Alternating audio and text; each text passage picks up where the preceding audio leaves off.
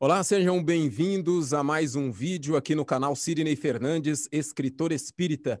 Aqui no canal do Sidney a gente costuma tratar de assuntos atuais ou assuntos que possam nos interessar no que diz respeito à nossa evolução enquanto encarnados e também ah, falando sobre algumas informações que os espíritos nos passam para que possamos ter uma vida melhor e ajudar as pessoas no nosso dia a dia. E para os nossos vídeos, nós sempre contamos com a agradável companhia do nosso grande amigo Sidney Fernandes. Sidney, seja bem-vindo a mais um vídeo do canal.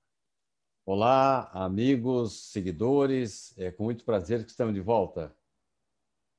É, pedindo a vocês que, se gostarem do nosso conteúdo, deixe o seu like, o seu comentário. E se você não é inscrito, está chegando no nosso canal pela primeira vez, deixe aí a sua inscrição, assine o sino das notificações para que sempre que colocarmos algum vídeo no canal você seja prontamente avisados.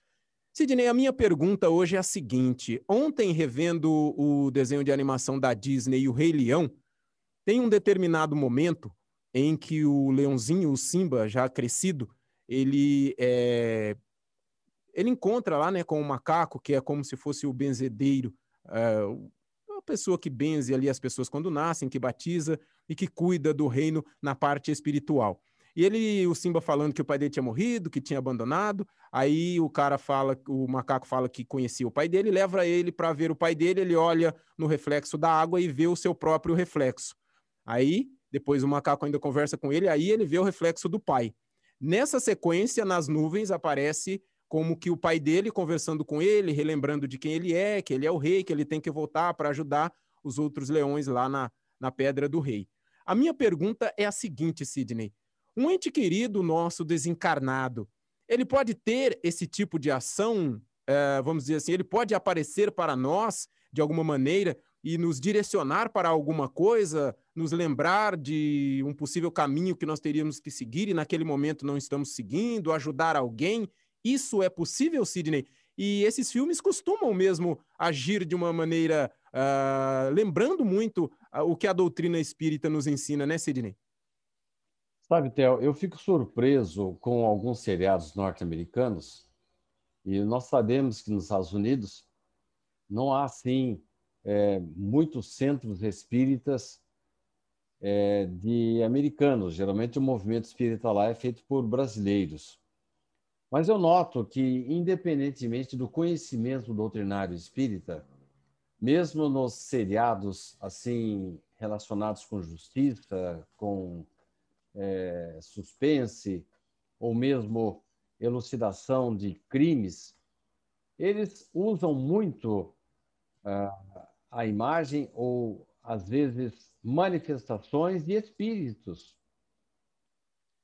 e, mesmo sem ter o conhecimento doutrinário, eles procuram passar que há influência dos espíritos em nossas vidas. Especificamente com relação à sua pergunta, nós temos notícias muito agradáveis. Primeiro, de que todos nós contamos com o nosso protetor espiritual. Além do protetor espiritual, nós temos também os espíritos que se afinizam conosco, pessoas que gostam daquilo que fazemos. Então, por exemplo, um radialista vai ter ao seu lado um espírito que gosta dessa área no campo da informática, da medicina, da engenharia, das artes. Sempre teremos espíritos que se afinizam, vão nos inspirar e vão nos dar a sua colaboração em nosso trabalho. E a recíproca também é verdadeira quando fazemos algo de errado, vamos atrair espíritos que vão também nos estimular, nos inspirar nessas coisas erradas. Há também uma terceira categoria de protetores, são os familiares. É claro que o familiar e o espírito que se afiniza com o nosso trabalho subordina-se ao nosso protetor espiritual, ele é mais elevado que todos nós. Então, é, é, ele que dá as ordens, porque ele sabe o que é melhor para mim como seu protegido. Agora, há uma questão que foi feita em relação a esse assunto bem interessante.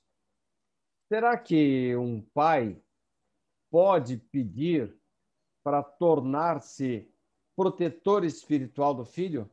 E a resposta é positiva.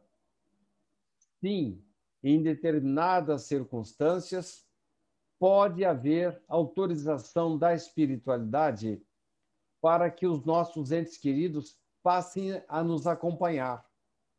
Há casos esporádicos que simplesmente vêm para nos fazer uma visita, um abraço, um beijo. Isso é muito comum.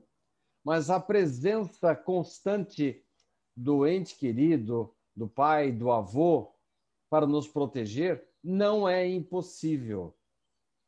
Eu tenho um caso concreto em que uma senhora no Rio de Janeiro, é, esse caso consta do livro Os Mensageiros de André Luiz, em que faleceu o dono da casa e a mulher ficou com uma penca de filhos lá e ele pediu permissão para ficar ao lado dela, auxiliando-a até que os filhos crescessem.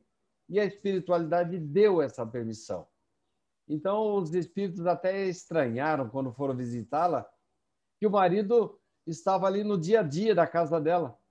Foi uma autorização extraordinária para que ele acompanhasse a vida dela e dos filhos, até que eh, os filhos crescessem e ela ficasse mais liberada dessas obrigações. Então, essa resposta que eu tenho lhe dar é essa, de que é possível, sim, que os nossos entes queridos voltem, ou simplesmente para nos cumprimentar, nos abraçar, nos consolar, nos passar uma mensagem de esperança, ou, em alguns casos, a espiritualidade pode sim autorizar que o ente querido fique conosco caminhe conosco durante a nossa jornada aqui na Terra.